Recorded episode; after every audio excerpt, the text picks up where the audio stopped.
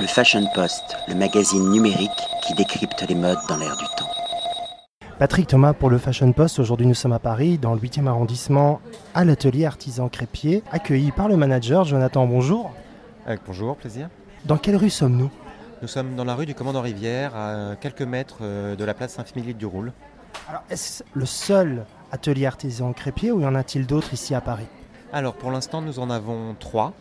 Euh, un premier restaurant qui a ouvert il y a à peu près trois ans, euh, rue Sainte-Cécile, pas très loin des Folies Bergères et des Grands Boulevards. Nous, ici, on a ouvert depuis un an. Le 24, normalement, nous fêtons notre première année. Et un troisième vient d'ouvrir à la Défense, dans les quatre temps, depuis trois semaines à peu près. Alors, quel type de crêpes proposez-vous? On essaie d'avoir le choix le plus varié possible, à la fois des crêpes traditionnelles, beaucoup de variations autour de la complète, donc qui est la œuf jambon fromage, ainsi que des crêpes retravaillées, un peu plus originales, avec base d'andouille, de mozzarella, de pommes de terre, voire même de saumon. Et la différence entre les traditionnelles et celles qui sont un peu révisitées, c'est le nom que vous attribuez aux crêpes. Exactement, une, tradition, une, complète, euh, une galette traditionnelle, on donne le nom des ingrédients, le plus traditionnel, on reste le plus traditionnel possible.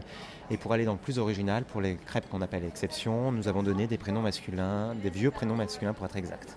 Pour les salés et pour le sucré, on a des prénoms féminins. Exactement, et même chose, des vieux prénoms féminins. Donc nous avons- vous pouvez vous régaler avec Gustave, marié à la petite Yvette. C'est parfait, il y a une touche d'humour, ça rend quelque part la dégustation ludique. Alors autour de la crêpe, il y a également différentes boissons et on peut pas passer à côté du cidre. Il y a plusieurs cidres également qui sont proposés à la carte. Exactement, on a euh, en gros six cidres différents, avec certains qui sont partagés en brut et en doux. On a essayé d'être le plus représentatif possible des cidres français qui sont des cuvées comme pour le vin. Nous allons du cidre euh, le plus courant, le cidre bouché, jusqu'au haut de gamme, dit le Dupont Réserve, qui est un cidre vieilli en fût de Calvados, avec quelques cidres plus originales, un cidre artisanal qui est plus amer et un cidre dit cidre blanc qui est presque citronné au goût. Vous fournissez auprès de fournisseurs euh, locaux, euh, normands et bretons, j'imagine? Tous les produits sont frais. Euh, notre farine vient d'un moulin, euh, l'un des derniers moulins bretons à Meule-de-Pierre. Nous la faisons venir directement de là-bas. Le jambon, les- l'andouille de Guéméné qu'on utilise, la saucisse de Toulouse sont aussi des produits frais. Au final, en fait, le seul produit surgelé qu'on propose dans le restaurant, ce sont les glaces. Quels sont les horaires d'ouverture et de fermeture? Alors les trois restaurants ont des euh, horaires à peu près différents. Donc les deux premiers, celui du 8e et du 9e, sont ouverts le midi et le soir.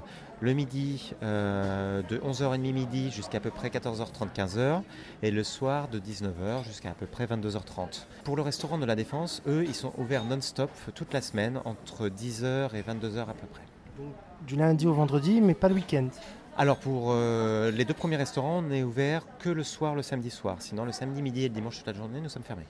Donc voilà, je vous invite à venir découvrir euh, ce restaurant, que ce soit au 8e, 9e ou à la Défense. Un grand merci Jonathan et à bientôt. À bientôt, avec plaisir.